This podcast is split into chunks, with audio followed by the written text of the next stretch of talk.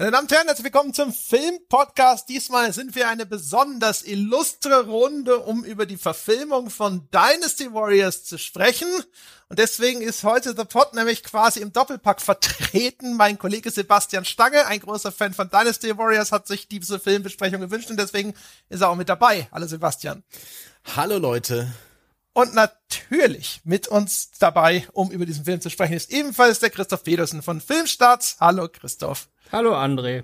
Und ich muss dann gleich mal, ich werde Sebastian auch willkommen heißen. Und ich bin äh, vergleichsweise zuversichtlich, weil in eurem Podcast redet ihr natürlich auch immer mal wieder hier und da am Rande über Filme. Mhm. Und sobald Jochen damit anfängt, stelle ich mich schon mal ganz nah an die nächste Wand, damit mein Kopf es nicht so weit hat, um ihn dagegen zu hauen. Aber äh, Sebastian redet da erstaunlich wenig Bullshit. Ähm, also dementsprechend, ich habe ich hab dafür heute ich bin da gute Dinge, aber ich habe noch eine andere Frage an Sebastian, nämlich jetzt zitiere ich mal aus eurem Forum den User Fangloch. Und der hat nämlich geschrieben, der ist ein großer Fan von dem Filmpodcast. Und der hat geschrieben, dass der den vor allen Dingen liebt, weil sich Andres anarchische Stimme und Petersens näselnder Chanson so passend und vorzüglich zueinander eignen. Äh, welche Stimmfarbe planst du denn heute hier noch dann da gewinnbringend mit dazu zu tragen? Wie wär's mit abrasiv apologetisch, ja? Oder oh, Quiekendes Fanboy? auch sehr gut, auch sehr gut. Ja, jetzt hat, erstaunlich schlagfertig schon mal, das ist äh, auch gut. Also man muss, man muss in diesem Podcast mit trockenen Kommentaren rechnen. Aber das, das passt, damit kann ich leben. Also ich habe Nehmerqualitäten und ich stehe auch hinter, hinter der Entscheidung, diesen Film besprechen, besprechen zu wollen. Ähm, genau, also nur für die Zuhörer da draußen, also das kommt jetzt statt der äh, sehr, sehr abgefahrenen und ja auch für Computerspiele tatsächlich wichtigen Diskussion zu, André, wie hieß der? Der Weltraumfilm. André, der Weltraumfilm. Von welchem Weltraumfilm? Der, der heute eigentlich dran Ach so, Wing Commander, den wir eigentlich mal vorhatten, ursprünglich, den wir verschieben, so wie das Peter Molyneux-Thema bei zehn Jahre klüger damals. Das haben wir irgendwie auch fünfmal angekündigt, bis es irgendwann endlich gekommen ist. Ja, gut, aber dann äh, kann ja Sebastian auch einmal den Film vorstellen, ne? Wenn er Na schon klar. Also ja. genau, ich habe auch sofort, ich habe sofort äh, irgendwie alle Hände gehoben und gesagt, ja super, Sebastian, pass mal auf, so so stellen wir Filme normalerweise vor, mach alles. Klar, ich habe mich vorbereitet. Dynasty Warriors ist ein Film, erschienen am 29. April 2021 in Taiwan. Am 1. Juli ist er in Deutschland rausgekommen. Er ist eine Stunde und 58 Minuten lang und er wurde in Hongkong gedreht. Es ist ein Martial Arts Actionfilm und er basiert auf einem Videospiel, das wiederum auf einem der Klassiker der chinesischen Geschichte beruht, nämlich der Geschichte der drei Reiche, der, der Geschichte der drei Reiche von Luo Ganzong, ein legendärer Autor der Ming-Dynastie.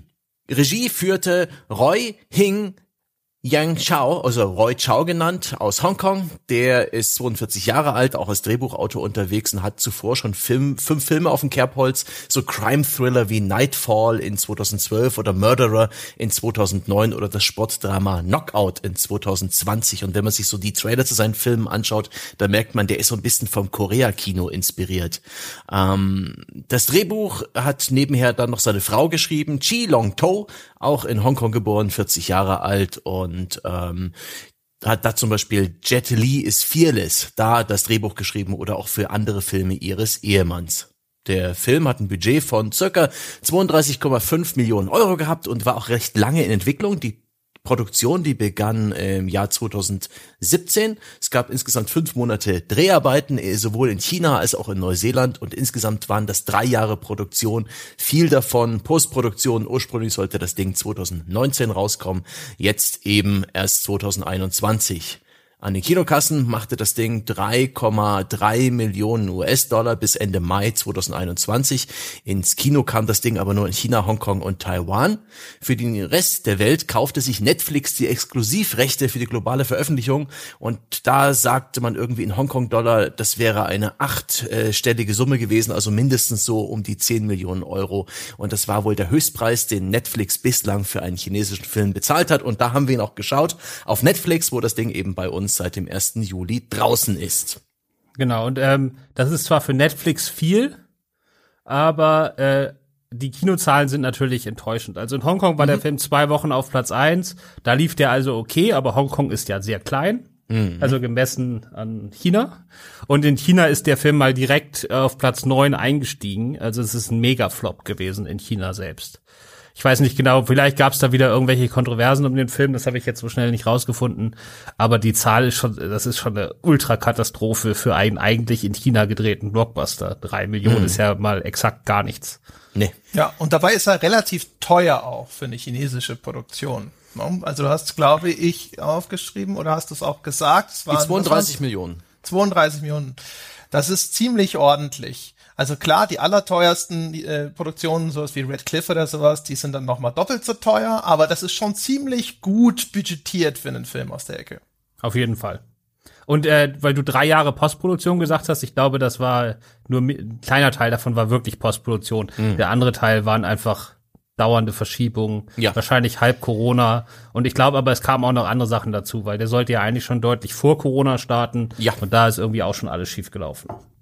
Ja. Also ein, ein ambitionierter Film, eine bekannte Vorlage, eigentlich ein Klassiker. Diese ganze Geschichte der drei Reiche ist ja etwas, wo in, in, in asiatischen Medien immer wieder, da gibt's Animes, da gibt's Videospiele dazu, nicht bloß die Dynasty Warriors Reihe, da gibt's ähm, andere Filme und Serien und alles Mögliche dazu. Zum Beispiel Redcliffe, was du eben erwähnt hast, ist auch ein Teil der Geschichte der drei Reiche. Bloß eine andere, ein anderes äh, Mosaikstück. Ja, genau. Das ist das chinesische Marvel. Mhm. Ja, ich habe mir das auch schon angewöhnt. Immer, ich habe schon so unfassbar viele Filme gesehen, die in dieser Ära spielen. Und ich habe mir das angewöhnt, einfach die ersten zehn Minuten den Kopf aufmachen. Weil alle diese Filme fangen mit Texttafeln an, weil du musst immer erstmal erklären, worum es geht. In diesem Film sind die Texttafeln übrigens so lang und werden so kurz eingeblendet, dass man sowieso nur die Hälfte lesen kann, bevor die wieder weg sind. Und ich hatte auch keinen ja. Bock zurückzuspulen. So und das dann, ist aber echt, ich habe gedacht, ideal für ein Streaming-Release. Man kann wenigstens auf Pause machen, um diese Texte zu lesen. Ja, musste, äh, hätte man auch machen müssen, aber ich weiß das immer, weil diese Filme fangen immer so mega kompliziert an. Irgendwie dann kämpft die Armee gegen die Armee und dann gibt's 95 verschiedene Kaiser und alle wollen irgendwas. Und es läuft immer daraus hinauf, dass die ersten zehn Minuten weiß keiner, was los ist, und dann verdichtet sich das immer zu einer jeweils anderen, aber es verdichtet sich immer zu einer ganz, ganz simplen Story, die dann mhm. so nach 10, 15 Minuten einsetzt. Und die versuche ich dann zu verstehen. Aber diesen ganzen Aufbau da am Anfang mit den ganzen Reichen, die einem schnell auf irgendeiner Weltkarte gezeigt werden, ich weiß mittlerweile aus Erfahrung, einfach gar nicht drauf achten, einfach äh, in zehn Minuten geht der eigentliche du, Plot los. Du hast also bereits die richtigen Instinkte entwickelt, um dich mit so einem Werk zu beschäftigen. Für mich war das, weil ich, ne, ich habe das ja eingebrockt euch allen und deswegen habe ich mich jetzt auch noch hingesetzt und bei Wikipedia die Geschichte der drei Reiche quer gelesen und eine kleine, mit, mit kleinen Faden gebaut, um alles zu verstehen, um das alles einordnen zu können und ich hätte die ganze Zeit einfach auf Durchzug schalten können und rückblickend betrachtet, ja, es wäre wär derselbe Film gewesen. Ja, das ist wie, als wenn du jeden Zweiten Weltkriegsfilm damit anfangen würdest, in fünf Minuten erstmal alles zu erzählen, was bisher welcher Kriegsfürst dagegen was mhm. und wer wo was gemacht hat. Und dann erzählst du irgendeine kleine äh, Geschichte, die in irgendeinem Bunker spielt. Und ja. irgendwie bei diesen drei reiche Filmen ist es immer so, dass am Anfang erstmal dieses Riesenfass aufgemacht wird, nur um dann eine relativ äh, beschränkte Geschichte zu erzählen. Ja. Weil es ansonsten wahrscheinlich auch einfach un unfassbar groß ist. Man merkt auch bei dem Film, es gibt so ein paar Marker, also ich nenne es jetzt einfach mal Fanservice, Dinge, die anscheinend vorkommen müssen.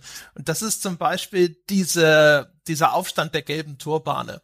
Das yep. ist ein wichtiger Marker und den stopfen sie am Anfang noch mal rein, auch wenn der für diesen Film eigentlich völlig irrelevant ist. Das ist die erste Mission im Spiel.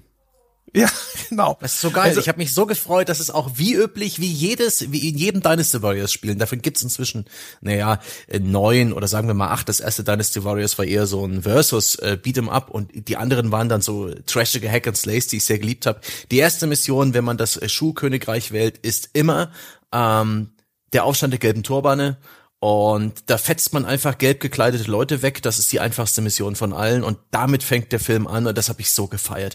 Wirklich Heldenhaft einen Bauernaufstand ja. aufgrund von Hungersnot niederschlagen. Bei Minute acht habe ich mir aufgeschrieben, da habe ich laut gelacht und in die Hände geklatscht, weil da hat der Film bereits seinen Peak-Bullshit-Level erreicht. Und das war sehr, sehr schön.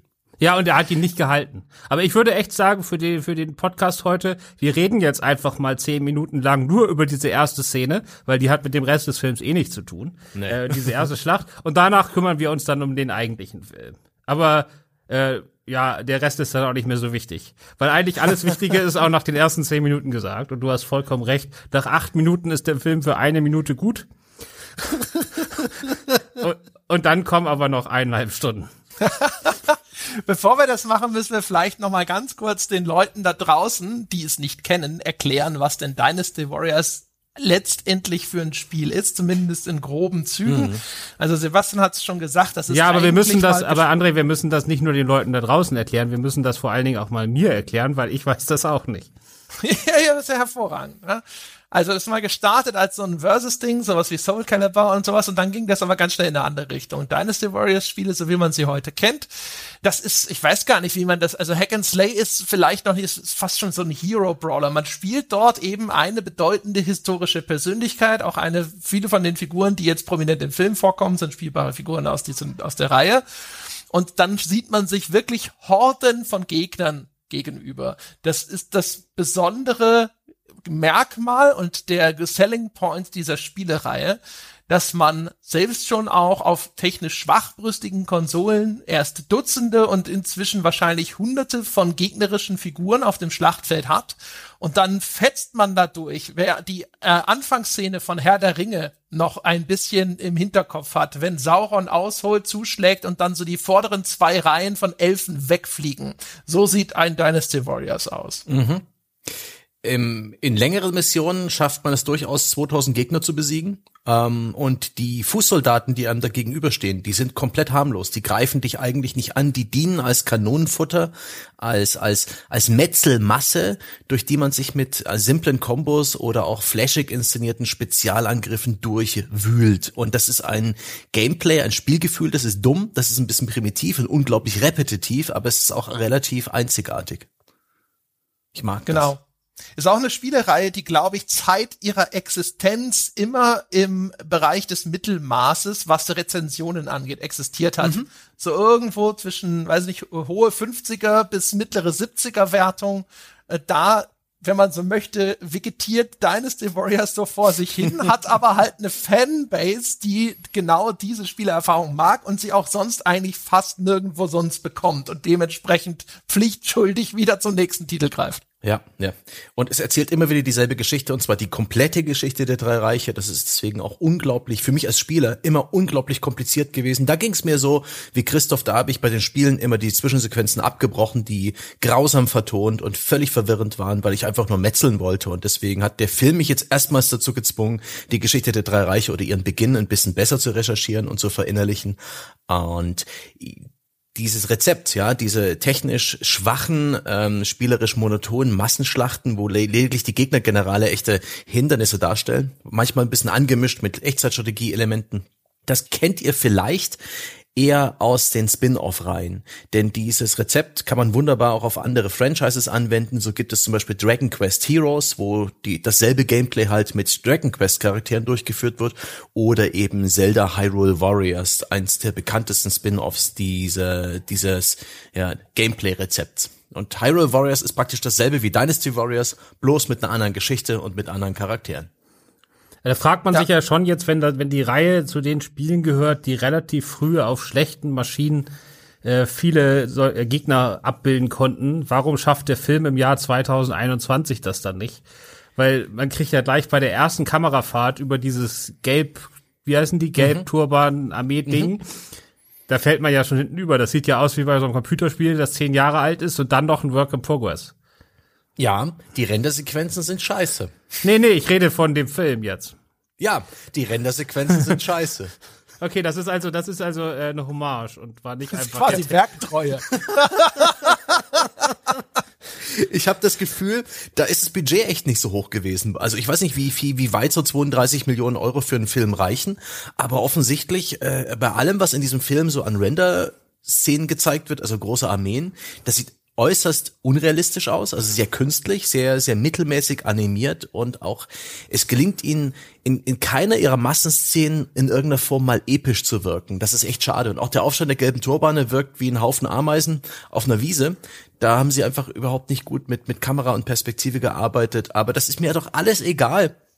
Solange da unsere drei Helden, ja, die, ähm, Moment, das muss ich runterscrollen, ähm, Liu Bei, Guang Yu und Zhang Fei, sobald die da reinreiten und genau wie im Spiel halt die Gegnerhorden auseinandernehmen, dass Dutzende äh, Soldaten gleichzeitig in die Luft gewirbelt werden und wie in einer Explosion auseinanderstieben, da, da bin ich Fan, da bin ich dabei. Und währenddessen, wie es sich für das Spiel gehört, ja, äh, wird aufgeregte E-Gitarrenmusik eingespielt. Und das, wie gesagt, ich habe geklatscht und laut gelacht. Perfekt. Ja, das war der Moment, wo ich dachte, oh, jetzt geht's los. Und dann hat er, aber mein Hoch hat nur zwei Minuten gehalten. Es gibt ja dann noch diese, da steht irgendwie am Rand steht so ein trommelnder Magier. Der kommt auch nie wieder vor. Und der verwandelt irgendwie alle gelben Leute in Zombies. Mhm. Auch was, was danach nie wieder vorkommt. Einfach mal so. Und dann hast du quasi statt einer Soldatenarmee hast du eine Zombie-Armee. Und es gibt diese tolle Szene, wo sich irgendwie hundert von denen gleichzeitig in so ein wegreitendes Pferd reinbeißen oder so und dann an dem festkleben. Äh, das sieht schon extrem nicht, das sieht nicht gut aus, aber das ist irgendwie eine coole Szene mit dieser ja. Musik noch dazu. Und denkt man so, okay, das sah bis jetzt alles scheiße aus, aber wenn der jetzt einfach nur noch 100 Minuten auf dieser Gaga-Ebene weitermacht und das immer noch einen draufsetzt, dann bin ich dabei. Aber er ja. hat dann, wie gesagt, es geht danach eigentlich nur noch bergab. Leider ja. Leider also er hat schon noch seine kleinen Gaga. Ja, er hat noch geile Momente, aber es ist nicht so dieses, dass man sagt, jetzt setzt er noch einen drauf, jetzt setzt er noch einen drauf und immer weiter und immer schneller und immer größer und immer bekloppter.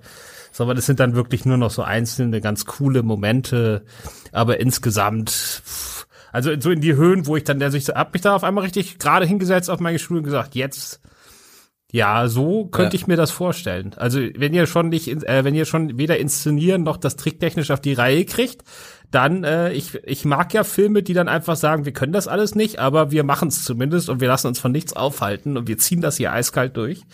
Und äh, aber wie gesagt, da findet er nach acht Minuten nicht, ja. nichts mehr, um das noch zu steigern. Leider nein.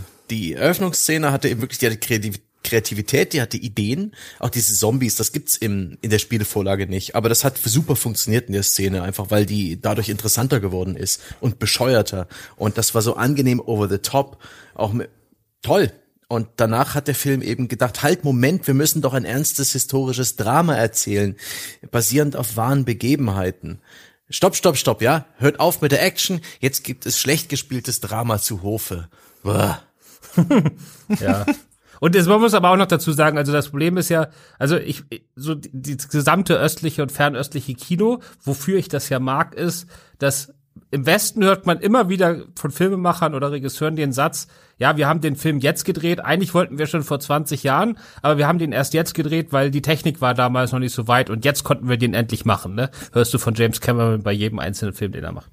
So, mhm. und äh, das gibt's im Fernost nicht. So, also wenn die einen Film machen wollen, dann machen die den einfach und wenn die Technik nicht reicht, scheißen die halt drauf und machen es halt trotzdem. Und so diese Haltung finde ich halt super.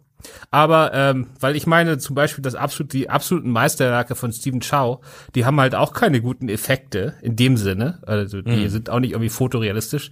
Also jetzt Kung Fu Hustle und Shaolin Zocker und wie die alle heißen. Aber der hat halt einfach so einen unglaublich guten Stil, dass das vollkommen egal ist und dass die Absurdität der Effekte perfekt zu der Absurdität der Action passt. Mhm. Und das hat, das hat sich hier nicht eingestellt. Also ich habe irgendwie nie erkannt, dass der Regisseur irgendwie einen geilen Stil hätte oder so. Und äh, deswegen sah es halt dann trotzdem nur billig aus. Ja, leider. Ich weiß auch nicht, also ich kann nur die Beobachtung mitteilen, dass das aber ja gang und gäbe ist da drüben. Diese Fantasy-Filme, die aus dem Hongkong-China-Raum insbesondere kommen, die machen gerne dieses äh, Muster Quantität statt Qualität. Also wo eine Hollywood-Produktion sagen würde, alles klar, wir haben insgesamt vom Budget her, wir haben keine Ahnung, zwei Minuten Effekt-Shots und die sind dafür richtig gut. Und der Film aus Hongkong sagt, wir haben 30 Minuten Effekt-Shots und alle sind scheiße. Und äh, aber das ist dort ständig. Also diese ganzen Fantasy-Dinger, also Iceman und so weiter und so fort, die sind alle so gemacht gewesen schon. Wo du siehst, sie, das Budget reicht nicht, um das gut zu machen, aber da ist eine Menge an Effekten drin. Das ist einfach, glaube ich, eine andere Herangehensweise. Ich kann aber nicht erklären, woher es kommt, ob die äh, diese Ästhetik dort einfach anders wahrgenommen wird, dass man sagt, das ist jetzt halt einfach so, so sehen diese Fantasy-Filme aus. Ob man denkt, das ist vielleicht auch, weiß ich nicht, für Kinder oder sowas gemacht, denen ist es dann eher egal. aber das ist jetzt nichts, was für diesen Film speziell wäre, sondern ich habe schon zig Filme gesehen aus dem Bereich, die nach dem gleichen Muster verfahren. Ja klar, das ist da so. Aber das liegt auch einfach daran, dass sie mit Hollywood, was die reine Qualität einer einzelnen Szene angeht, nicht mithalten können werden. Mhm. Und dann machen, sagen sie einfach, das hast du in vielen Ländern, wo die Budgets im Schnitt niedriger sind. Da ist es genauso. Und ähm, also auch wenn du aus Russland Filme guckst oder so, die, da ist das exakt dasselbe. Und ähm, dann gehen sie halt auf Quantität, aber es gibt trotzdem Leute, die das können. Also es gibt ja viele chinesische Fantasy-Blockbuster, wie diese ganze Monkey King-Reihe oder auch Monster Hunt, die Reihe, die haben auch billige Spezialeffekte oder vergleichsweise billige, aber die haben da einfach dann so einen Stil drin. Dann macht man das halt alles ein bisschen abstrakter oder so. Und wie gesagt, Steven Chow auch, ne? Kung Fu Hustle ist ein absolutes Übermeisterwerk. Und der hat jetzt auch nicht die fotorealistischen Effekte, sondern der weiß halt, was er kriegen kann und macht daraus was ganz eigenes. Und das macht der hier halt nicht. So, der, der Film ist ja eh so ein bisschen, ne, der, äh, in so der Zwickmühle, aus der er sich nicht befreit, zwischen, er möchte das Spiel abbilden und er möchte irgendwie aber auch diesen Roman verfilmen. Also da Sebastian hat das vorhin ja schon angeschnitten. Der fängt an und ist super nah an dem Spiel dran mit den völlig übertriebenen Effekten, rotierende Kamera, während irgendwie zwei Dutzend Leute in der Luft fliegen und sich die Lanze oder was auch immer des Helden ey, mit irgendeiner Energie auflädt. Und dann aber auf einmal geht's weiter und dann ist es so ein typisches asiatisches Historiendrama mit äh, Loyalität zum kaiserlichen Hofe, korrupten Beamten und so weiter und so fort. Wobei das mit dem Heldentum in diesem Film, da müssen wir unbedingt drüber reden, das ist ja wirklich absurd, ne? Also das war das zweite, was mir ein bisschen Freude gemacht hat, weil das ist ja sowas von Gaga. Also ich habe das auch irgendwann nicht mehr verstanden. Aber sagen wir mal, äh, wir erklären gleich den, gleich Sebastian, äh, nicht wir. Sebastian erklärt gleich so ein bisschen den Plot. Aber ähm, vorher mal so eine Szene, damit man mal so weiß, wovon man hier redet. Kao Kao ist so ein, so ein mysteriöser, legendärer Held da, der da so ein bisschen die Fäden zieht und auch ganz wichtig ist. Und der ist einer, dem der Hel äh, dem der Film gegenübersteht, als das ist ein großer Held, der hat hier die, die Geschichte mitbestimmt und so weiter. Und es mhm. gibt eine Szene, wo er bei seiner, beim Kumpel von sich, in dessen Kleid, bei dessen Familie auf so einem Bauernhof unterkommt. so, so und äh, das ist absoluter Hammer. So, der kommt da unter und wird von denen versteckt, weil gerade die auf Armee hinter. Auf genau. der Flucht, genau. Und der kommt da unter. So, dann wacht er nachts auf und hört irgendwie draußen von so zwei Leute tuscheln, ja, wir bringen die um, wenn die schlafen. Und dann glaubt er halt, ja, die wollen jetzt hier, uns hier jetzt verraten, ne? Also bringt er die gesamte Familie um, alle Leute, die da rum auf diesem Bauernhof leben, inklusive der Kinder und Frauen, und stellt dann fest, ups, Mist, ich habe einen Fehler gemacht. Die haben gar nicht über uns geredet, sondern um die zwei Schweine, die da um die, Ecke, um die Ecke stehen und die wollten die Schweine umbringen, wenn die schlafen. So, dann gehen sie irgendwie weg, treffen diesen, diesen Freund von sich, der war irgendwie Wein kaufen und der kommt jetzt wieder und fragt so, ja, wollt ihr schon los und so. Und sie reden so ein bisschen drumherum, weil sie dem nicht erzählen wollen, dass sie gerade seine gesamte Familie ausgelöscht haben und sagen, ja, irgendwie, das ist, uns, uns ist ein kleines Missgeschick passiert, so ungefähr. Also in diesem chinesischen äh, Ehrenmythos, ne? Also irgendwie, wir haben dir großes Leid angetan und all so ein Bullshit. Ja, auf jeden Fall bringen sie den dann auch noch um, weil irgendwie sagen sie, wenn wir den jetzt leben lassen, dann, dann ist der irgendwie sauer auf uns und könnte mit einer Armee hinter uns herreiten oder so. Also bringen sie den auch noch um. Und die Moral davon ist, dass äh, der Typ dann vom Film selbst dafür bewundert wird, wie wenig er sich von seiner Mission abbringen lässt. Selbst wenn er aus Versehen eine komplette Familie auslöscht, geht er mutig und gerade seinen Weg weiter, weil er weiß, er muss China retten und da ist das nicht so schlimm. Das ist unglaublich. Ich habe echt gedacht, what the fuck? das ist die beste. Sau Sau hat ja hat noch eine andere super Szene. Da wird er gefangen genommen und zum Gouverneur von Schnickidi Schnupp gebracht. Ja. Oh ja.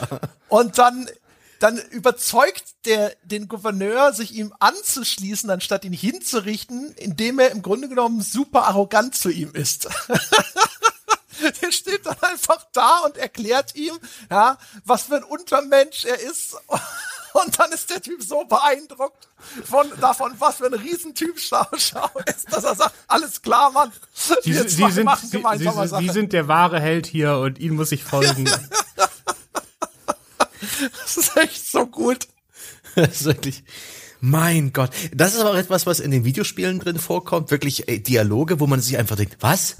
Oder auch so äh, äh, Handlungspunkte, wo dann, es geht immer nur um Ambition, um Ehre, um, um, um, um Verantwortlichkeit, irgendeine, die Erfüllung von, von irgendwelchen Loyalitäten. Das ist grausamstes Storytelling und auch wirklich auf eine Art und Weise und, und das erschließt sich einem nicht. Auch in den Spielen nicht und genauso ist es in diesem Film halt äußerst stirnrunzelig, was da abgeht. Hervorragend. Also ich ja, glaube, ja. dass dass der Sao Sao soll, soll ein ambivalenter Charakter ja. sein. Der eigentliche Held ist ja Liu Bei. Ja. Weil Liu Bei ist dem Kaiserhof tatsächlich völlig treu ergeben. Und der, der Film endet ja mit einer Sequel-Bait-Szene, wo die zwei sich über äh, quasi austauschen was sind denn so ihre Pläne? Und Sao Sao will sozusagen selber die Macht ergreifen, mhm. während Liu Bei immer noch daran festhält, nein, nur der Han-Dynastie gilt es zu dienen, obwohl die eigentlich völlig am Ende sind und äh, das Land ist schon zersplittert und aufgeteilt zwischen irgendwie diesen 18 Warlords, die sich da irgendwie erhoben haben und so weiter und so fort. Und ich glaube, Liu Bei ist halt, finde ich, erkennbar schon der Held. Und das wirkt so, als ob dann ein zweiter Teil eher auch den Konflikt zwischen diesen beiden Figuren beschreibt wo Liu Bei halt der Gute ist, weil ja. er halt einfach, weißt du, bis zum letzten Blutstropfen, ja, ist völlig egal, nur dem, dem Kaiser sozusagen dient. Ja, aber ich finde, jetzt ist Sebastian mal dran. Dann erzähl mal.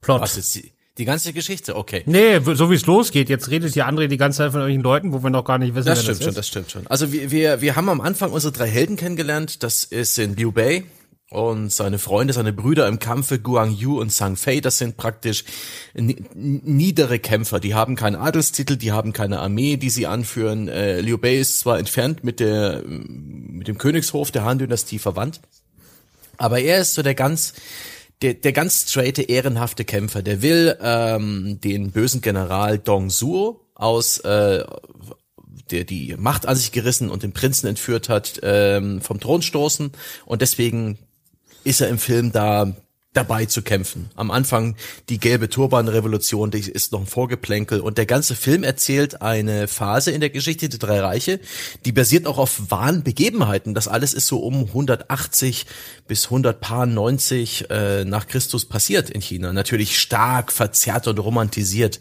und die Geschichte der drei Reiche beginnt dann in den 200ern. Ähm, das ist ja eher der Untergang der Han-Dynastie, also ein Könighaus, das durch halt äh, Naturkatastrophen und Rebellionen und solche Geschichten Geschichten ein bisschen zerrüttet ist, wo es einem General gelungen ist, die Macht äh, an sich zu reißen. Und äh, der Film beschreibt so ein bisschen die Reaktion darauf. Und da haben wir zum einen am Hofe ähm, Dong Suos, der jetzt die Macht an sich gerissen hat, diesen ähm, Warlord, den Poeten, den Politiker und Großkanzler der östlichen Han-Dynastie Cao Cao oder Cao Cao, der, der sich dagegen auflehnt, der versucht, Dong Suo umzubringen. Der Versuch geht schief. Ähm, er wird dann verfolgt, was dann wieder zu dieser ähm, Szene führt, wo er wirklich als so ein jemand da, dargestellt wird, der über, über Leichen geht, um seine Ambition zu erfüllen. Und seine Ambition ist es halt weg mit der aktuellen Han-Dynastie und im Ende des Films erfährt man auch, ähm, meinetwegen, dann installiert er halt sein eigenes Reich. Ähm, das ist so seine sein Storyfaden. Und er ist auch der Einzige, der so ein bisschen nicht mit, er ist ganz gut oder als ganz böse gezeichnet wird, sondern er ist irgendwo dazwischen, was aber auch die interessante schauspielerische Leistung mit sich bringt, dass er regelmäßig anfängt zu lachen. Völlig overacted. Und das finde ich so geil. Also so, ich, ich möchte den Drehbuchautoren umarmen, ja, für dieses kleine Meisterstück, ja, der, der, der Dramaturgie. Dass Schau immer wieder lauthals das Lachen anfängt und seine Sicht der Dinge erklärt. Was für ein seltsamer Typ. Und dann, das würde mich jetzt nämlich mal interessieren, weil jetzt hast du ja so die wichtigste Story, also das ja. Sao Sao äh, äh, vereint dann noch so 18 Warlords um sich, die alle genau. irgendwie so 20 bis 50.000 Mann mitbringen und will dann halt gegen diesen Dong Zhuo in Krieg ziehen und außerdem Richtig schließen sich diese drei Helden da noch an. Die werden am Anfang nur ausgelacht, weil sie ja keine Armee hinter sich haben, mhm. aber beweisen sich dann und sind dann Teil davon und dann gibt's halt Krieg. Ja. So, und jetzt hast, haben wir das alles erzählt und der Typ, der, der glaube ich der bekannteste Schauspieler ist und der groß auf dem Plakat ist, äh, den haben wir gar nicht erwähnt. Nee. Deswegen, das, das hat mich nämlich auch gefragt. Ist das irgendwie so eine super wichtige Figur in den Spielen oder warum? Mega, mega. Es geht um Lubu. Lubu ist der stärkste Krieger der Welt Ähm, der ist in dem Fall vom Bösewicht Dong Suo ver, äh, ja, Angestellt. angestellt im weitesten Sinne. Und der ist praktisch, äh, so, so, der hat eine Rüstung an, die hat so eine so eine Dämonenfratze auf dem Brustpanzer. Der hat ein total geiles Charakterdesign, auch in den Spielen mit so mega langen Pfauenfedern auf seinen Helm. Und ich finde das auch so geil, wie das in dem Film äh, wieder äh, spie- gespiegelt wird. Der hat im Spiel sein eigenes Theme, sein eigenes Gitarrenthema. Wenn der auftaucht, ändert sich die Musik.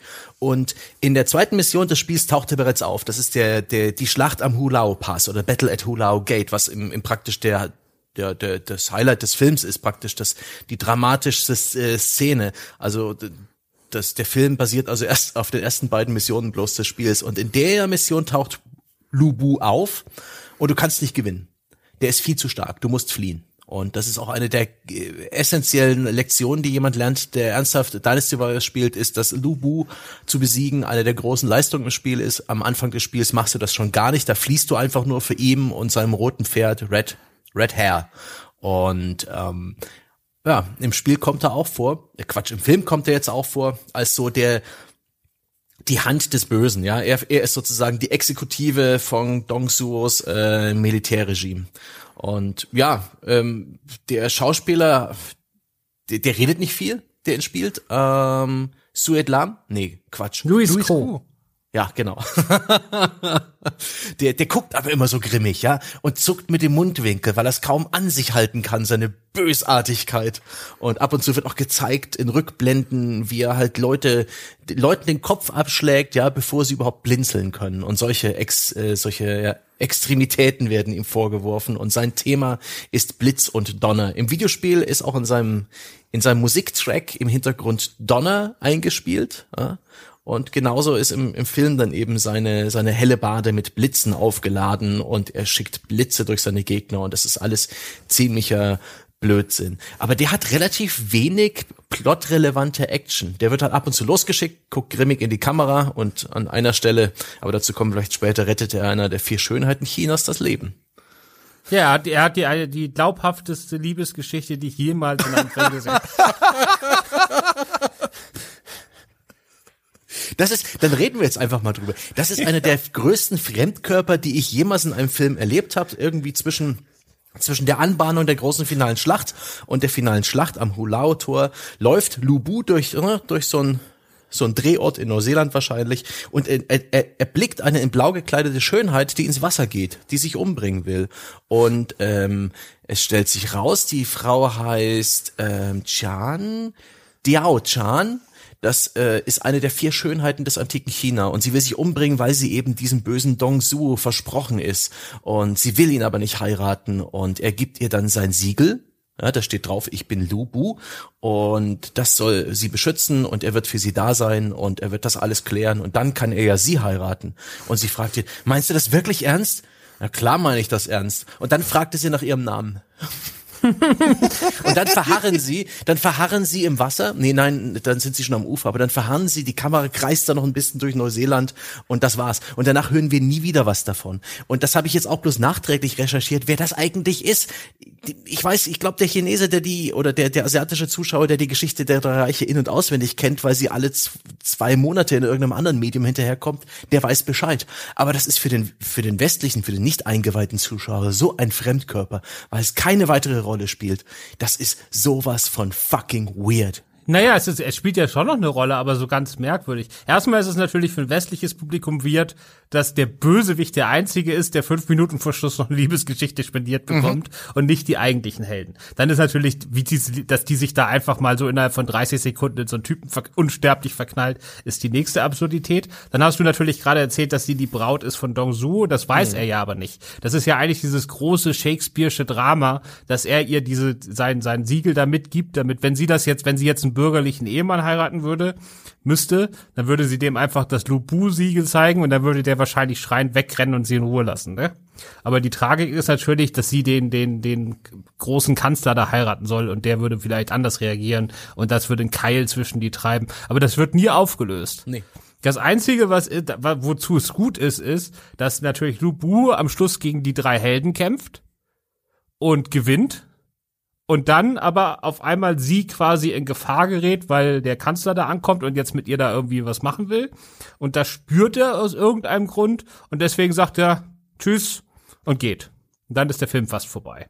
Also das, äh, die, die, die drei Helden verlieren quasi den Schusskampf und Lubu geht einfach, weil er muss da irgendwas regeln, was dann aber überhaupt nicht mehr gezeigt wird. Also das ja. ist alles sehr weird. Ich glaube, das ist hart auf Fortsetzung ausgelegt. Ich glaube, das sind alles Sachen, die in einem zweiten und vielleicht schon mitgedachten dritten Teil eine Rolle spielen sollen. Genauso wie ja auch Liu Bei eigentlich in dem Film eine viel kleinere Rolle spielt als zum Beispiel Guang Yu, der die coolen äh, Kämpfe bekommt. Mhm. Ja, das ist praktisch, das ist praktisch ein Prolog. Der ganze Film ist der Prolog überhaupt. Der endet ja auch mit den Worten, die Geschichte der Reiche beginnt weil ähm, am Ende des Films sind praktisch drei Parteien aus diesem Konflikt äh, hervorgegangen. Einmal Liu Bei, unser, unser Held, einmal Sasao, der etwas ähm, äh, ambivalente, machtbesessene ähm, Antagonist und dann einmal äh, jemand, der überhaupt gar nicht groß vorkommt, Sun Jiang, der irgendwie die Reichs, das Reichssiegel sich krallt, nachdem der Bösewicht geflohen ist und damit auch praktisch sein eigenes Reich legitimiert. Und das sind dann eben die drei Reiche, Wei, ähm, Shu und Wu, äh, die letztendlich äh, Inhalt der Geschichte der drei Reiche sind. Aber das ist alles noch so viel. Das ist so viel Holz, was der Film oder die, die Regisseure dann noch vor sich haben, was diese Romanvorlage auch äh, hergibt. Das wäre totaler Wahnsinn, das irgendwie alles auszuerzählen. Und sie haben sich halt so, ein, so eine komische, in keiner Form abgeschlossene Geschichte am Anfang dieser ganzen Sache rausgesucht, die einfach kein befriedigendes Ende hat. Ja? Wir haben hier den großen Konflikt zwischen dem bösen General, der die Macht an sich gerissen hat. Wir haben eine Allianz aus 18 Warlords plus unserem Heldentrio, die gegen ihn antreten. Und der große Kampf bleibt ergebnislos. Es gibt die Schlacht gegen Lubu, wo Lubu irgendwann, obwohl er eigentlich siegreich ist, geht. Es gibt den Angriff gleichzeitig von Cao und seinen Truppen auf die auf die Hauptstadt, wo ähm, ja, wo, wo, wo der Prinz und der, der Thron sind, aber die Hauptstadt ist ähm, längst ähm, verlassen, wenn sie dann ankommen. Sie ist niedergebrannt, sie ist geplündert, sie haben also nichts erreicht und dann endet der Film praktisch. Und ja, das, ist das so ist weird. Ja, gut, wir wissen natürlich jetzt, dass kein zweiter Teil kommt. Das ist ja bei vielen solchen Anfängen immer so. Und das ist immer total frustriert. Aber selbst, also ich mag das total gerne, wenn solche epischen Geschichten so ganz klein anfangen und sich dann so langsam entwickeln. Ne? Also das beste Beispiel ist natürlich der erste Herr der Ringe-Film, mhm. wo du dann ewig im Auenland bist und dann quasi erstmal so fünf Figuren kennenlernst. Aber das hat der Film ja ja auch nicht. Der fängt mhm. zwar mit dieser ganz kleinen Geschichte an, ist aber trotzdem schon mega sprunghaft von Anfang an also du weißt nie, wo die gerade sind oder was jetzt genau das Ziel ist oder wie das jetzt wirklich um wen steht. Man weiß auch, äh, man hat überhaupt kein räumliches Gefühl dafür. Nee. Irgendwann sagen die mal, oh, die sind nur noch 900 Kilometer von der Hauptstadt weg oder so. Das wirkt jetzt für mich als jemand, also so historisch gesehen sind 900 Kilometer ganz schön weit, ne, wenn man die zu Fuß gehen muss. Naja, so und das ist alles sehr merkwürdig. Und das zweite große Problem ist, dass die Figuren, die reden die ganze Zeit bloß entweder diesen Ehrquatsch oder mhm. über Pläne. Die mhm. haben alle überhaupt kein, also außer Sao Sao vielleicht ein bisschen, haben die ja, also vor allen Dingen die drei Helden, haben überhaupt keine Null Persönlichkeit. Keine. Da gibt es auch überhaupt kein, es gibt nicht einen einzigen Gag, den die untereinander machen oder überhaupt mal, dass die über irgendwas reden. Die sagen immer bloß, wir sind unserem Kaiserhaus treuer geben und unser nächster Schritt oder unser nächster Plan ist das und mehr sagen die nicht. Richtig. Es gibt kein natürliches Gespräch in diesem Film. Sowas die Struktur ist halt auch furchtbar, ne? Ja. Das geht los mit diesem völlig zusammenhanglosen äh, gelber Turban-Kram. Und dann kommt sofort erstmal Zeitsprung. Das einzig Relevante, was passiert ist, dass sie den bösen Dong So, Sao Su da äh, quasi retten, der dann hinterher den äh, kaiserlichen Erben ja als Geisel hält. Und äh, dann, du, du folgst erst der Geschichte von diesen drei Kampfesbrüdern, dann oh, kommen sie ja in die magische in die, in die, Höhle. In die Expositionshöhle. Ja, in die magische Expositionshöhle, wo sie dann auch ihre Superwaffen bekommen sollen, wo sie erklärt kriegen, dass sie alle voll auserwählt sind und dass diese Waffen immer stärker werden, je mehr bla bla bla und so. Und dann dann fängt die magische Trulla, die begegnen dort einer magischen Trulla in dieser Höhle, die ihnen das alles erklärt und ihre Waffen gibt. So. Und die, die fängt dann an und erzählt von Sao Sao. Ne? Hey, kennt ihr doch, oder? Und alle so, ja, kennen wir. Und dann denkst du, ja, jetzt kommt eine kleine Rückblende, die diesen Charakter vorstellt. Aber dann fängt das Sao Sao Movie an. Dann ja. kommt das.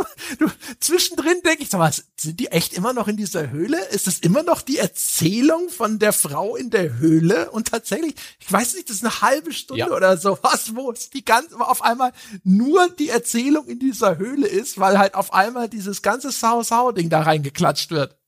Und es ist auch so befremdlich, wie Exposition immer nur aus dem Off passiert. Du hast äh, äh Aufnahmen in Neuseeland, wie unsere Krieger irgendwie Gedanken verhangen, irgendwie auf Steinen oder am Fluss stehen und wie eine Boyband sich so ein bisschen drapieren in der Landschaft und aus dem Off hast du irgendwie Dialoge, wo sie ganz selbstverständlich sagen, so, ja, wir müssen jetzt zum, äh, zum Gipfel der Helden, weil da treffen sich ja die äh, ganzen Warlords, die gegen Dong Suo sind. Ja?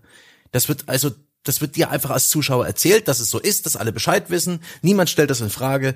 Und genau so ist, wird jede Information in diesem Film transportiert. Alle wissen Bescheid. Das ja, aber der grausam. hat sich, der hat sich, glaube ich, auch echt in seine Drohnen verliebt, ne? Also ja. die Hälfte dieses Films also alles, was die in Neuseeland gedreht haben, sind irgendwelche Drohnen-Landschaftsaufnahmen von weit mhm. oben, hauptsächlich von irgendwelchen Flussdeltas, die im Film selbst gar nicht vorkommen. Also der hat alle möglichen Fluss- oder Naturschauspieler oder irgendwelche Rock-Formations, die er irgendwie cool fand, hat er alle mit seiner Drohne von oben gefilmt und schneidet die vollkommen beliebig einfach immer wieder rein. Auch so Bergkuppen wie bei Herr mhm. der Ringe, ne? davon hat er zehn verschiedene, die schneidet er auch immer wieder rein. Und seine Helden stellt er andauernd auf irgendwelche Berggipfel. Also die machen, wir können die ganzen Tag nichts anderes machen, außer ohne irgendeinen Grund dafür, auf irgendwelche Berge hochzusteigen, sich da einmal kurz für ein Foto hinzustellen und dann wieder runterzugehen. Ja. Und das zeigt er uns die ganze Zeit. Also da ist er stolz drauf. Ne? Das sind seine Production Values, die er sich bei den Kämpfen und den Special Effects gespart hat. Also seine Drohne, ich glaube, die sind die ganzen, wie so ein kleines Kind, das den ganzen Tag mit seiner Drohne rumfliegt ja. und dann irgendwie diese Aufnahmen vollkommen sinnlos zusammenschneidet. Die, die, der ist auch so komisch geschnitten. Du hast diese extrem weiten Landschaftsshots und dann eine Nahaufnahme, die komplett verhindert, dass du irgendwie ein Gefühl dafür bekommst, wo sind wir gerade, wo bewegen wir uns hin, wie sieht dieser Ort aus. Das, äh, das ist einer der verwirrendsten Filme, also vom, vom Schnitt und vom Visuellen, die ich jemals erlebt habe. Auch in den Kampfszenen, gerade in der finalen Schlacht des Heldentrios gegen Lubu, ist es so unfassbar schwer überhaupt zu, zu erkennen, was passiert. Das sind die Zwischensequenzen in den Spielereien. Die sind ähnlich bescheuert, was die Martial Arts angeht und diese übermenschlichen Fähigkeiten, aber sie sind wenigstens lesbar. Und in dem Film ist die Action einfach auch ein bisschen zu unübersichtlich geschnitten. Aber ich mochte den Effekt, ja, eine Kamera rast einem Spalt an der Erde hinterher, der sich wegen der Macht des Angriffs auftut. Ich glaube, der kommt dreimal vor, dieser, dieser visuelle Gag. Da musste ich jedes Mal schmunzeln. Aber sonst war das für mich echt auch einfach vom, vom Schnitt her ein äußerst unkomfortabler Film. Der, ja, es gibt ja, ja auch. Der hat auch vorher schon also zum Beispiel, es gibt diese Szene, da sitzen sie alle in dieser Höhle, ne, sind auf diesem Heldengipfel mhm. mit den anderen Freiheitskämpfern, haben sich zusammen. So, jetzt schickt äh, hier der, der böse Dong, schickt seinen drittbesten Kämpfer in diesem Falle, den mhm. Hua Xiang, den schickt er los. So, jetzt äh, der, der enthauptet erst ein paar Opfer und dann sagt der Guang Yu, alles klar, ich gehe da hin, der macht den platt, ist zurück, bevor der Wein kalt geworden ist. Mhm. Das fand ich sogar ganz nett.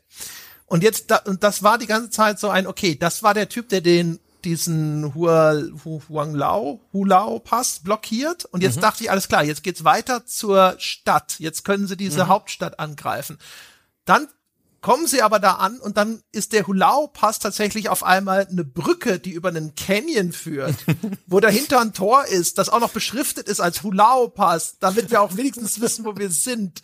Und ich dachte, Moment mal, aber ich dachte, der Hulau-Pass ist direkt da unten, wo der Typ wartet. Und wieso ist er jetzt hier? Und dann sind sie ist ein Teil dieser Armee ist dort und kämpft schon und ein anderer Teil ist aber hinten noch am Ranreiten und wieder die drei Helden kämpfen irgendwo gegen Lubu und es war, ja. es ist so ein Hin und Her. Du hast keine Ahnung, wer ist jetzt wo und wo ja. befindet sich überhaupt dieser Hulao-Pass.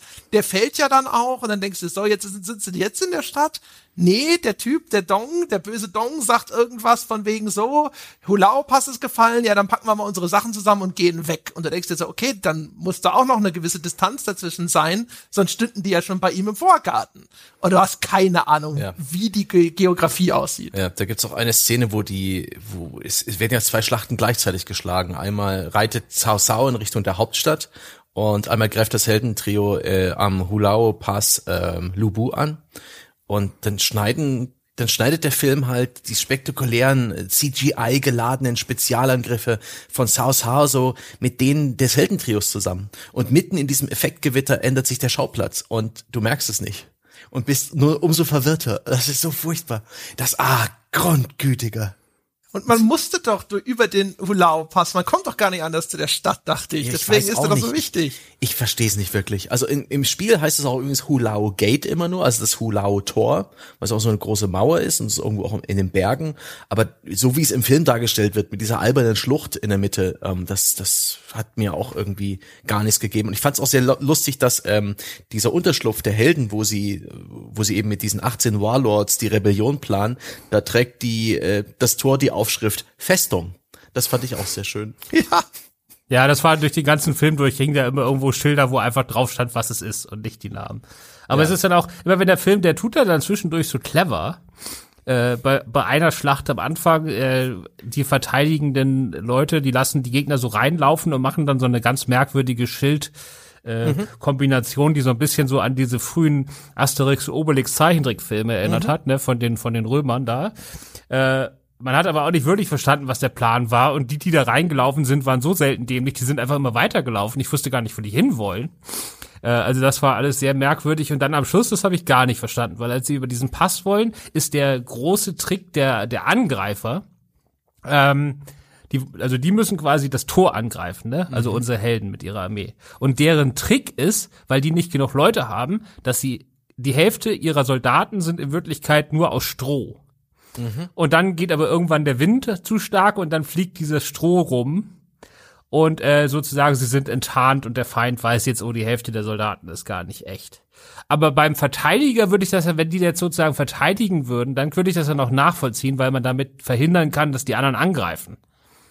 Aber wenn du selbst angreifst, was bringen dir denn dann irgendwelche Strohheinis, die dann stehen bleiben, sobald du losläufst? Ja, vor allem, weil diese Szene ist auch so konsequenzlos. Da stehen sie da, schauen sich gegenseitig an. Ja, die Kamera zoomt auf Lubus Ohren, ne, um zu zeigen, oh, der, der lässt sich nicht so leicht reinlegen. Der hört das Stroh rascheln und dann sieht man, wie ganz viel Stroh ja, durch die Armee geweht wird und alle tun so, als würden sie es nicht merken und dann dann, dann kämpfen sie trotzdem. Also das ist wirklich genauso wie die Szene mit dem Dekret, ja. Irgendwie als sie dann die, die, die Rebellion planen, da zückt dann Sao Sao plötzlich ein Dekret des Prinzen, ja, das er aus dem Palast geschmuggelt hat. Hier, da gibt's einen offiziellen Aufruf zu rebellieren. Und dann sagen sie ihm, das kann doch gar nicht echt sein. Er sagt, nee, das ist nicht echt. Und dann sagen sie, spinnst du? Und er sagt er, hey, wenn wir hier verlieren, ist das unser kleinstes Problem. Und wenn wir gewinnen, wer wird das anzweifeln? Und dann verbrennt er es. Ja, genau, dann wirft er es hinter sich wirft das in Feuer. eine Feuerschale. End of Story. Und es kommt nicht mehr vor. Es hat keine weitere Relevanz. Was ist in diesem Film los? So viele. Und ich kann, ich kann mir vorstellen, das hat ein bisschen mit der Romanvorlage zu tun, weil das einfach Plotpoints aus diesem Roman sind, aus der Geschichte der drei Reiche, die halt einfach wegen Wiedererkennungswert und so nach dem Motto, haha, erinnert ihr euch am Hulao-Tor, die Strohmänner, dass es einfach gezeigt werden muss aus irgendeinem Grund. Aber es wirkt für dich als nicht eingeweihter Zuschauer einfach nur unglaublich willkürlich, was in diesem Film passiert. Und wo wir es vorhin davon hatten, dass ja jemand, äh, der, der drittstärkste Krieger äh, der Han-Dynastie dann immer wieder ähm, die, die, die Helden der Rebellion abwehrt, bis äh, Guan Yu den Treiben ein Ende macht. Da finde ich ja sehr schön, dass er jedem dieser Kämpfer den Kopf abschlägt und dieser Kopf fliegt dann auch die Berge hinauf in die Höhle der Widerstandskämpfer. In ihr, auf ihren Kriegsplanungstisch. Und das in, in erstaunlich hoher Zahl. Also da fliegen Köpfe durch die Gegend und generell, was in diesem Film geköpft wird, finde ich äußerst interessant. Vor allen Dingen, weil dieser Film visuell eigentlich sehr wenig Gewalt darstellt. Ähm, Ja, es du ist total, es ist total auffällig. Also ich habe mal, ich habe mir ist das irgendwann aufgefallen und da habe ich in der Schlussszene drauf geachtet oder in der letzten Massenszene. Man hat ein einziges Mal gesehen, wie ein Schwert einen Körper getroffen hat. Also Mhm. der bohrt den einen auf, aber das war wirklich das andere, einzige. Und das ist immer so geschnitten, dass man es nicht sieht. Also Gewalt oder Blut gibt's auch gar nicht. Selbst wenn man dauernd gekotzt na, wird. na.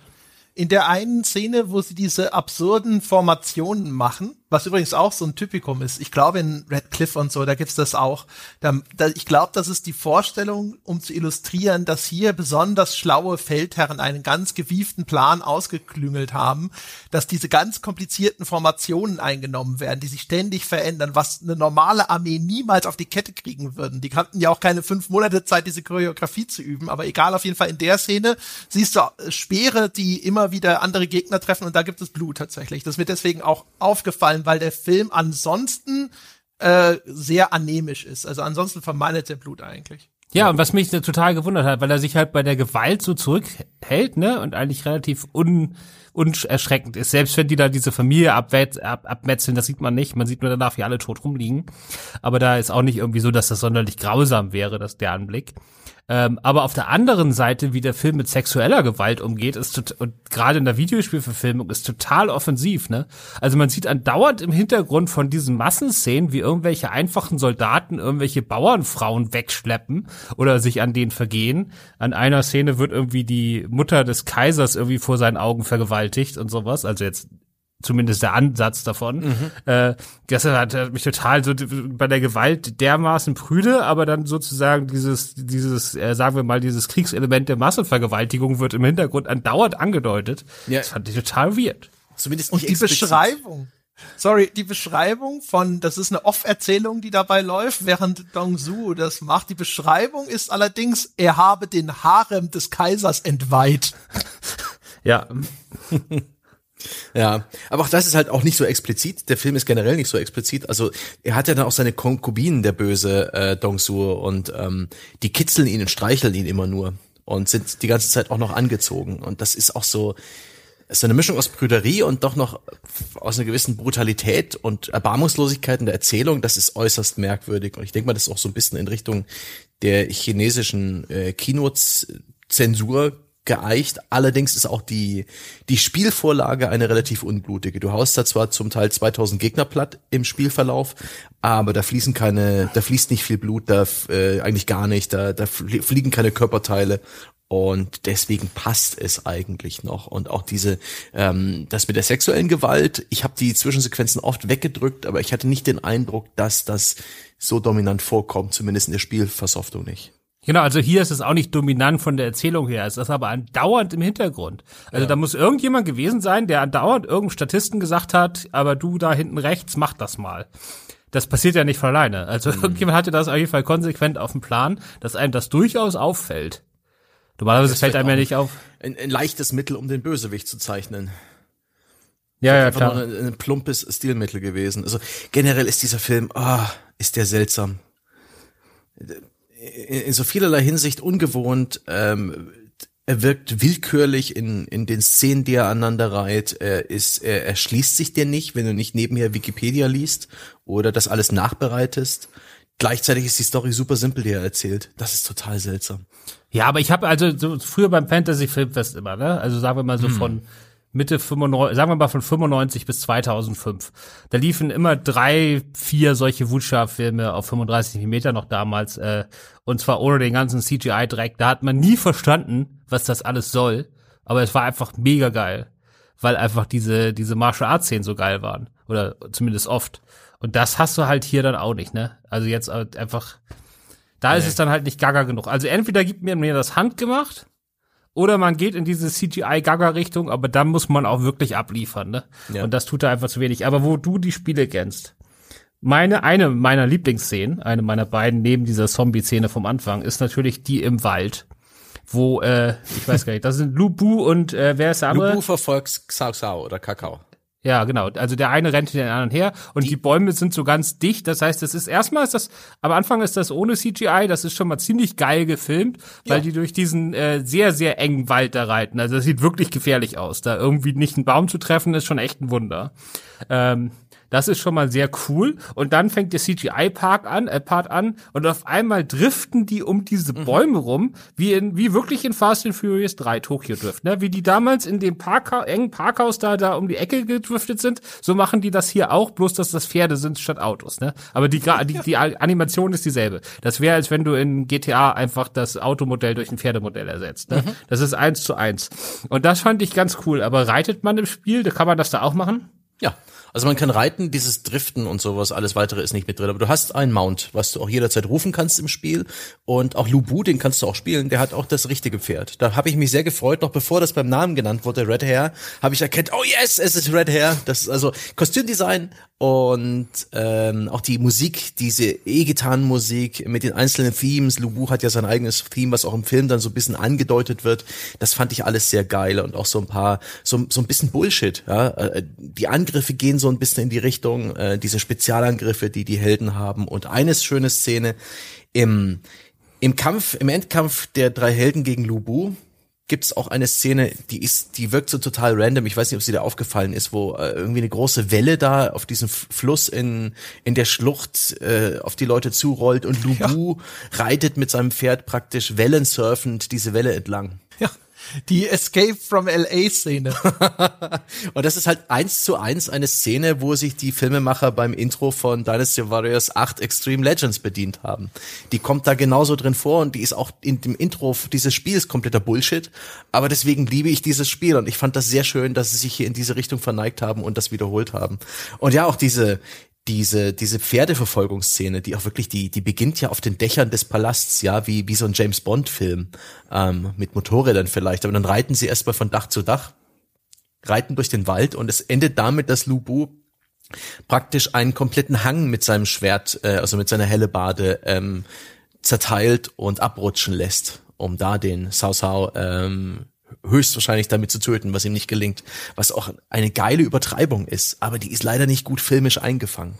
Das ist eine CGI-Szene, die verwirrt dich als Zuschauer nur, weil da bewegen sich ganz viele Bäume, es ist ganz viel Staub zu sehen, während die Kamera auch noch rotiert und du bist einfach nur verwirrt. Die haben so viele echt coole Ideen auch drin gehabt, aber sie, sie, sie, sie setzen das nicht um. Ja, genau. Das mit den Pferden ist aber halt echt geil, ne? Also ja. wenn sie denn mit dem Pferd wirklich so einen Powerslide machen, also ja. so ein U-Turn oder auch es gibt in, äh, wo war das zuletzt, in hier Hobbs Shaw, da gibt's diese Szene mit Idris Elba als dem Superbösewicht, wo er mit dem Motorrad unter so einem Lastwagen durchslidet und genau sowas ähnliches machen sie halt mit den Pferden. Das ist so großartig. Ist so ein bisschen wie diese Pferdestampede-Szene in Abraham Lincoln Vampire Hunter. Wenn man im Spiel nicht driften kann, dann spiele ich das nicht. Man kann nicht driften. Ja, dann, dann müssen die das in Teil 10. ist entsetzlich im Spiel. Ja, da, das, nee, dann müssen die das in Teil 10 einbauen, dann kriegen sie mich. Also ohne Driften. Geradeaus reiten kann ich auch woanders. Ja, aber das Spiel hat schon seine Qualitäten. Und das Spiel ist auch noch ein bisschen absonderlicher. Also da kommen dann auch im Spiel so viele Kämpfer hinzu, die haben dann teilweise total bescheuerte ähm, Waffen. Da gibt's jemand, der hat praktisch ein Handtuch, mit dem er kämpft das wedelt er ihnen entgegen oder lässt es durch die Luft fliegen. Es gibt Leute, die haben Fächer oder große Metallkugeln oder mh, hm, schwebende Spielkarten und sowas. Und das macht auch den Reiz des Spiels aus, dass es so viele verschiedene Kämpfer mit so vielen verschiedenen Kampftechniken gibt, was leider in dem Film gar nicht so gut rumkommt. Die werden dann, wenn sie ihre Spezialangriffe auspacken, dann einfach in der Frontalansicht gezeigt, ohne groß, dass man die Wirkung dieser Angriffe sieht. Und sie werfen CGI ähm, ähm, Effekte Richtung Kamera. Ja, das ist, das ist langweilig. Bei, der, bei dem einen leuchtet die helle Bade rot und dann ja. fliegen Leute durch die Luft, beim anderen leuchtet sie blau und dann fliegen Leute durch die Luft. Der einzige, der ein bisschen Spezialeffekte hat, äh, Spezialfähigkeiten hat, ist dieser Zauberer zu Beginn, der da irgendwelche mhm. Feuerbälle schießt und dann diese Leute da in Zombies verwandelt. Aber bei dem weiß ich ja nicht mal, wer das überhaupt ist. Ja. Äh, diese Fraktion kommt ja danach auch nie wieder vor. Nee. Äh, und Hallo, dementsprechend. Das war Sang Shao, der Rebellenführer. kann man das nicht wissen? ja, Herzlichen Glückwunsch. Aber äh, genau, dann später, also ich hätte mich da, also zum Beispiel diesen, diesen Kämpfer da, der die Leute da, der die Köpfe abhaut und dann äh, die, da die Köpfe wie bei so einem Baseball da in die Höhle zurückpfeffert. Die Kämpfe sind echt öde. Ja. Und dafür, dass der Typ eigentlich so groß aufgebaut wird, da hätte ich mir so einen Kartenspieler, der die Leute irgendwie mit, seinen, mit seinem Kartendeck köpft oder so, wär, da wäre zumindest mal irgendwie ein bisschen was Interessantes gewesen. Aber gerade da musst du viel, viel mehr liefern, was die Choreografie ja. angeht. Es gibt ja auch mal so ein freundschaftliches Duell zwischen Yubei und Kakao und ähm, die, auch das ist jetzt von den Effekten, von der Choreografie, von der Kamera einfach nicht das beste Martial Arts, was man so im, im, im Kino sieht. Das, das geht einfach so viel besser. Was sagst denn du dazu, André? Du bist doch schon eher das sehr viel Martial Arts Filme gesehen. Das ist doch eher unterdurchschnittlich, was der Film hier liefert. Beste sind die Soundeffekte, äh, wenn die Waffen aufeinandertreffen oder ganz häufig wird ja auch ein Stab auf den Boden gestoßen. Oh ja. Da haben sie ganz gute Soundeffekte. Das gibt dem Ganzen noch mal ein bisschen Wumms. Der ganze Rest ist halt so schlechtes Zack Snyder CGI Gewichse. Das ist halt alles mm. nix. Ne? Ja, aber sie haben ein bisschen nicht gut. Manchmal es gibt dabei. einzelne Moves zwischendrin, da siehst du, das ist halt so typisches Wire-Fu, Mhm. ne? also wo die an Kabeln hängen. Das ist ganz gut. Ich mag aber das auch schon mit den Wires nicht. Selbst bei den klassischen Wushia-Filmen, wo das häufig zum Einsatz kommt, das hasse ich eigentlich auch schon. Also sowas wie Crouching Tiger, Hidden Dragon zum Beispiel, kotze ich auch die ganze Zeit schon, wenn sie da auf ihren zwei Zentimeter dünnen Ästchen auf den Bäumen stehen, da kriege ich auch schon die Krise. Das ist nicht unbedingt mein Genre, was Martial Arts angeht. Ja, aber es ist immer noch ein bisschen besser als hier. Hier ist es ja völlig Klar. beliebig. Hier fliegen einfach nur Leute zurück und du siehst, obwohl das Seil rausretuschiert ist, siehst du es eigentlich, weil es so auffällig ist. Das sind halt überhaupt keine natürlichen Bewegungen mehr, ne? Nee. Dementsprechend. Ja, vi- vieles in diesem Film hat eher so Symbolcharakter, ne? Es ist keine wirklich klare Handlung, die, wo du die Motivation nachvollziehen kannst, sondern es wird immer wieder wie, wie so eine Art, als hätte man einige der Textblenden verfilmt, sonst wäre der Film nur aus Text, hätte der Film nur aus Textblenden bestanden. Ja, also häufig, manche Sachen sehen auch wirklich aus, als hätten sie nicht mal alle Darsteller da gehabt. Ne? Da war einer da Mhm. an dem Drehtag, steht von einem Greenscreen, macht seine Reaction-Shots, macht seine Angriffe und dann der Rest fix it in post. Der ganze Schlusskampf ist so offensichtlich vor Greenscreen gefilmt. Also Ja. diese Schlucht, da war da nie irgendjemand von denen wirklich da. Und das sieht halt echt kacke aus. Ja. Ich habe auch am Anfang, ich weiß gar nicht, ob das stimmt, das sage ich jetzt einfach mal so. Aber in den ersten zehn Minuten gab es auch locker eine Handvoll Szenen, die richtig scheiße aussahen, wo das danach aussah, dass sie deswegen so scheiße aussahen, weil die extra für 3D sind und äh, in 2D überhaupt nicht funktionieren. Aber das weiß ich gar nicht, ob der Film überhaupt in 3D ins Kino gekommen ist. Aber ich könnte mir zumindest vorstellen, dass die den damals so konzipiert haben, weil damals gab es ja gerade in China da noch, da hielt der Hype noch an. Macht ja auch Echt? total Sinn. Echt, Ja, ja. da lebt 3D noch, im Land der aufgehenden Sonne. Naja, erstmal vor drei, vier Jahren reden wir ja, als wir angefangen haben, oder vier Jahren. Und Ach, krass. Äh, ja, ich meine, 3D gibt's ja in Deutschland auch noch. Also man bringt es sagen, kommen, es kommen die noch Filme in 3D Preise raus. verschaffen 3D ein langes Leben. Ach, die macht die mastern Filme immer noch in 3D. Das ist ja toll. Ja, Marvel und sowas, Marvel und Wonder Woman und Wirklich? sowas das, und King ja, Kong. wegen dem. Preisaufschlag. Aber die werden nicht mehr in 3D gedreht. Da gibt's irgendeinen Subunternehmer, der macht das dann alles nachher, ne? Ja, in Korea, ne? Das kostet drei Millionen oder so. Ach geil. Ach du Schickst Schande, schickst du ey. rüber und kriegst du zurück. Also zumindest oder so. Aber ja, gut, also mal gucken. Also jetzt äh, Avatar 2 wird schon äh, originär in 3D gedreht werden, ne? Also Ich habe ja gedacht, diese Jugendsünde der der der äh, unserer Kinogeneration haben wir einfach hinter uns gelassen. Das ist, äh, du bist drüber. aber, du bist aber auch so ein Millennial Heini, ne? Der glaubt, dass das alles seine Generation ist. Das war ja schon der, das war ja, das war ja, das war ja schon der fünfte Anlauf, ne? Das macht ja jede Generation einmal. Ja, aber ich dachte, wir, wir hätten das hinter uns gelassen, unseren Versuch, ja. Das war ja auch in der Spiele, in der Welt der Videospiele gab es auch mal eine ganze Zeit lang 3D-Brillen und 3D-Fernseher und so weiter. Und alle haben versucht, auf diesen Zug aufzuhüpfen. Also und eigentlich gab's festgestellt Sony haben, ja, und sie wollten 3D-Fernseher verkaufen. richtig, Das richtig. ist, das ist ja auch das, warum das Ding jetzt quasi am Austrudeln ist. Du kriegst ja keine 3D-Fernseher mehr. ja, weil also- niemand sie will. Na, ja, und weil, ja, und nee, es werden noch keine mehr hergestellt. Also das war ja eine Zeit lang, hatte jeder teurere Smart TV ganz logischerweise 3D als eins der Dinger. So, und das, äh, alle großen Hersteller haben kein 3D mehr in ihren, in ihren Hauptmodellen. Das ist komplett tot, gibt's nicht mehr. So, also da musst du wirklich schon nachsuchen, um da überhaupt noch was zu bekommen. Das heißt, für, Fer für deswegen gibt's auch keine 3D-DVDs mehr oder kaum noch, weil es gibt halt, die neuen Fernseher haben es halt nicht mehr. Damit ist das tot. Ähm, ich kann nur sagen, bei Pressevorführungen zum Beispiel von äh, Kinofilmen, ich habe seit mindestens fünf Jahren keinen Film mehr in 3D in der Pressevorführung gesehen. Und früher haben die jeden einzelnen Film, der auf 3D ins Kino kam, auch auf 3D in, im, im Kino gezeigt, also in der Pressevorführung gezeigt, ne? Weil sie das ja ein bisschen pushen wollten auch. Aber das haben die komplett aufgegeben, weil äh, die Journalisten wollen das auch alle nicht haben, ne? Äh, ja, also das Ding ist am Austrudeln, aber hier, das, das sah zumindest schwer danach aus. Dass da noch so ein paar Ist- 3D-Sünden drin sind. Es ist mir jetzt nicht vor die Flinte gekommen bei der Recherche zum Film, das Wort 3D, aber durchaus möglich, dass es vielleicht mal geplant war, wenn das da, äh, vor allem weil das jetzt 2017 begann, die Produktion, und ähm, wenn damals noch der, der 3D, das 3D-Gespenst durch Chi- China geisterte, warum nicht? Interessante These.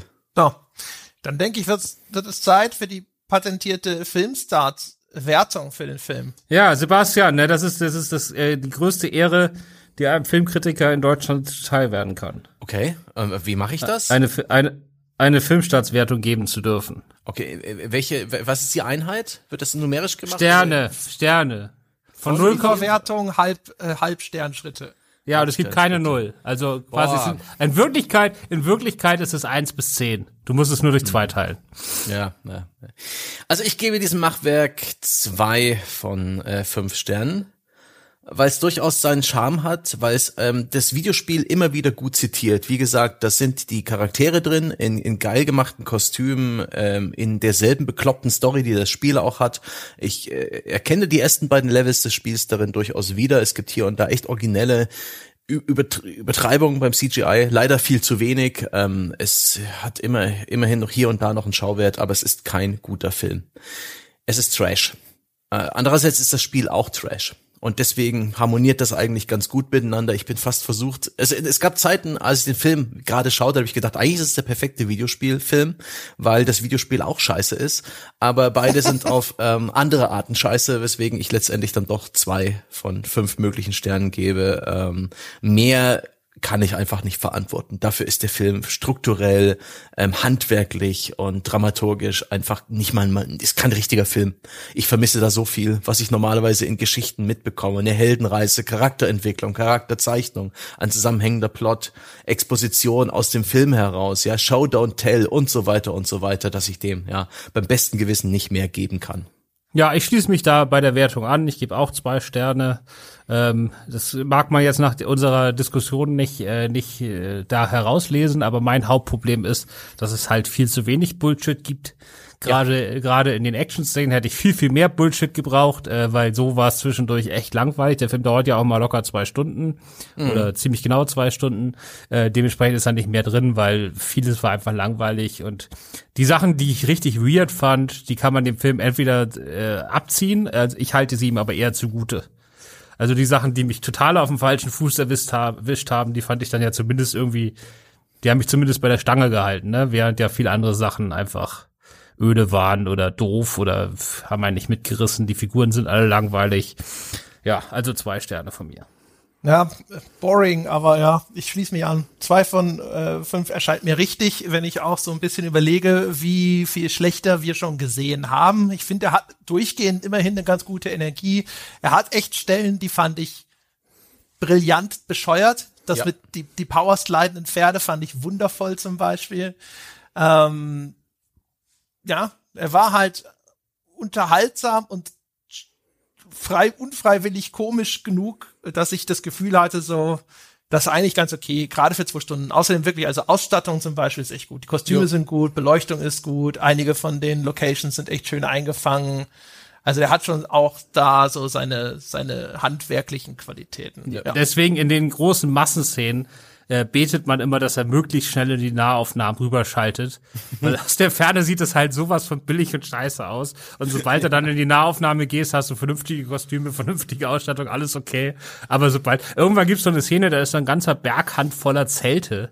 Mhm. Und das sieht aus, als ob ein Dreijähriger die gemalt hätte. Also das war also einfach so furchtbar, so furchtbar. So. Also als Papa da aus Versehen die Photoshop-Datei aufgelassen hätte und er hat dann da einfach mal ein paar Zelte reingemalt. Ist ja, ganz, ganz, ganz, die, ganz furchtbar. Die, die Bildrate stockt manchmal, wenn sie irgendwo eine Zeitlupe einbauen, wo ihr Rohmaterial die Zeitlupe nicht hergibt und sowas. Ist, also ist, handwerklich sind da auch manchmal so ein paar Dinge dabei, wo ich mir auch denke, what the fuck, das wäre bei mir niemals durch die Qualitätssicherung gegangen.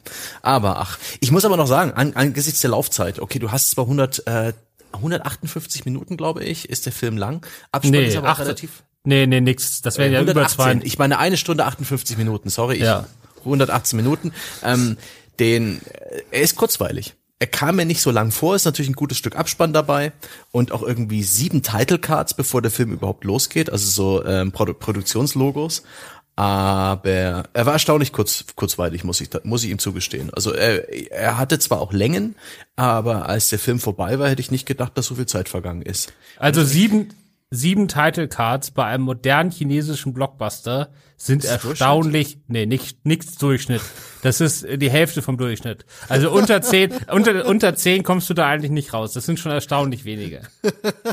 Das heißt, immer wenn man, also das ist in den letzten Jahren, immer wenn ich äh, chinesische Filme so auf Festivals gucke oder so, wo jetzt auch Leute drin sitzen, die nicht andauernd chinesische Filme gucken, ist das immer der erste große Lacher des Films. Weil so nach fünf Title Cards fangen die Leute auf einmal an, da hinzugucken und sich zu fragen, was ist denn hier los? Ab so sieben, acht gibst du die ersten kleinen so räuspernden Lacher, Und so ab, ab 15 lacht der ganze Kinosaal. Das ist immer dasselbe. Das ist jedes Mal dasselbe. Ich merke, ich muss mehr chinesische Filme gucken. Schon, also ohne Scheiß, das ist auf jeden Fall auch eine der der Erkenntnisse aus diesem äh, aus dieser Filmbetrachtung, weil die die Konventionen und sind da einfach offensichtlich ein bisschen anders. Ich weiß nicht, ob ich mit diesen Filmen wirklich meinen Spaß habe, aber allein als kleine ja, als, als, als kleinen Tapetenwechsel, um mal in eine andere äh, Kinokultur reinzuschauen, da da bin ich dann auch vielleicht nachher aus dem Off für ein paar Tipps dankbar, wo ich jetzt ja, weitermache. Monster kann ich dir jetzt geben. Monster Hunt, eins und zwei, die Monkey King Reihe und äh, falls du ihn nicht gesehen hast, ich habe jetzt ja schon ganz oft darüber geredet, alles von Steven Chow. Äh, Natürlich, Chow kenne ich. Okay. Aber dann wird's Monster Hunt sein. Vielen Dank. Sehr gut. Nicht verwechseln mit Monster Hunter, meine Damen und Herren. So. Ja. Das war's für dieses Mal. Nee, wir müssen, ich muss jetzt noch, ich muss jetzt noch mal was erzählen, wo wir gerade bei du Netflix musst was waren. erzählen. Ja, Ja, dann. weil wir gerade bei Netflix waren. Ich hatte ja gesagt, meine nächste Auswahl wird äh, ein Netflix-Schrottfilm, der auf keiner Computerspielliste auftaucht. Und wo, ich weiß gar nicht, ob ich das schon verraten habe, aber der nächste Tipp ist, die Hälfte von GZSZ spielt damit. Und bei euch im Forum haben die auch schon äh, einige Leute richtig erraten, was es ist. Die können sich also freuen. Ähm, aber äh, wir haben jetzt ein Problem. Weil folgendes. Ich erzähle das jetzt kurz, wie das bei mir neulich Abend gelaufen ist. Die Hälfte davon entspricht der Wahrheit. Die andere Hälfte davon übernehme ich eins zu eins aus einem Sketch von Jürgen von der Lippe. ja. So, folgendes. Also ich hab, bin großer Fan des Who's Done It Genres, ne? Also so klassisch Agatha Christie, sag ich mal. Und neulich habe ich einen Film entdeckt, wo ich mich zum ersten Mal seit Monaten wieder gesagt habe, so den gucke ich mir jetzt mal nur für mich an. Der hat nichts mit Arbeit zu tun, ja. So den gucke ich einfach, weil ich habe jetzt Bock und Who's Done It. Da gab schon seit Ewigkeiten keinen Film mehr, der irgendwas taugt, außer Knives Out. Und ähm, der hatte ziemlich gute Kritiken bekommen und so und da hatte ich echt richtig Bock. Ich hatte seit Ewigkeiten nicht mehr so Bock, mir abends einfach mal ganz privat und ohne jeden Druck einen Film anzugucken. So, und dann habe ich das alles eingestellt und dann, äh, jetzt kommt der Jürgen von der Lippe Teil, der aber so halb stimmt. Also habe ich mich schön auf mein Sesselchen gesetzt und mir Brot, Brote geschmiert, ne, mit Gürkchen und so. Und äh, alles schön schick gemacht, mich schön Decke und so, alles ganz gemütlich. Und der Jürgen von der Gippe-Gag endet jetzt damit, dass er vergessen hat, sich die Fernbedienung hinzulegen und alle wieder aufstehen muss. Aber meine Geschichte endet damit, dass dieser Film anfing, auf den ich mich so unfassbar gefreut hatte. Ich hatte so viel Bock. Und dann, das erste, was auftaucht, ist ein fucking Ubisoft-Logo. Und ich wusste das vorher nicht. Und dann habe ich gedacht, fuck it. Ich kann den jetzt nicht gucken, weil offensichtlich müssen wir den dann irgendwann mal im Podcast besprechen. Ah, nice. Und dann war, also erstmal habe ich gedacht, ich kann den jetzt nicht gucken, weil dann müsste ich ihn noch mal gucken, weil wir nehmen ja nicht morgen auf und ich muss den ja schon im näheren Umfeld der Aufgabe besprechen. Zweitens war jegliche Beschwerde, äh, sozusagen Schwerelosigkeit, war von einem Moment auf den anderen verflogen und es war wieder 100% Job pur. Und es war so traurig und ich habe so gelitten und ich war so sauer. Naja, ich habe dann direkt nach 20 Sekunden ausgemacht. Der Abend war gelaufen. Ich war todtraurig. Alles scheiße. Aber zumindest will ich ihn jetzt irgendwann mal sehen. Und deswegen wird das jetzt der nächste Film. Und nicht der, den ich angekündigt hatte, den machen wir dann darauf. Sehr gut, ich weiß, welchen Film du meinst und ich bin gespannt. Ja, wir können es ja auch verraten. Das tun wir normalerweise. Nee, wir können das nicht verraten. Da können wieder die Leute im, im Forum raten. So schwer ist auch nicht. Die habe ich, äh, fünf, die habe ich zehn Tipps gegeben und du wusstest das immer noch nicht. Nee, das, das ist aber auch, also, ne, aber du hast mir vor allem auch, ich, ich, wenn man, wenn ich hätte ich gegoogelt, hätte ich schnell gewusst. Aber Ja, aus dem FF, Ich, ja. ich, würde, ich würde sagen, das ist auch nicht unbedingt ein Videospielfilm. Nur weil sich Ubisoft ein, ein, ein Trend-Gesellschaftsspiel schnappt, ja, und da irgendwie eine Lizenz draufpackt und das dann an ein, an ein Filmstudio lizenziert, ist es eigentlich keine Videospielversoftung. Das hat eigentlich bei unserem Podcast, ne, nichts verloren, sage ich mal. Es erfüllt die formalen Kriterien. am Anfang steht Ubisoft und am Ende steht based on a, on a game by oder so. Das reicht. ja, genau. Es, und es ist einer von denen, die nicht ganz scheiße sein sollen. Ja, wir der wir Trailer müssen wird nehmen, gut. was wir kriegen können. Ja, der Trailer wirkt ganz lustig. Dann mein Beileid, Christoph, für den, für die Blue Balls.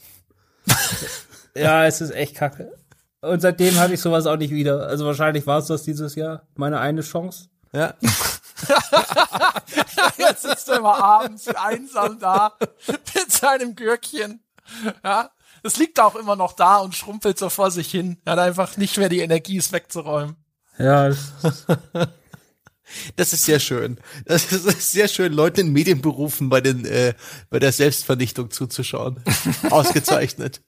Wenn das letzte So. Quäntchen Enthusiasmus aus ihm getilgt ist. Köstlich. Dann, äh, dann darf ich jetzt aber zur Abmoderation schreiten, Ja. meine Damen und Herren. Ja.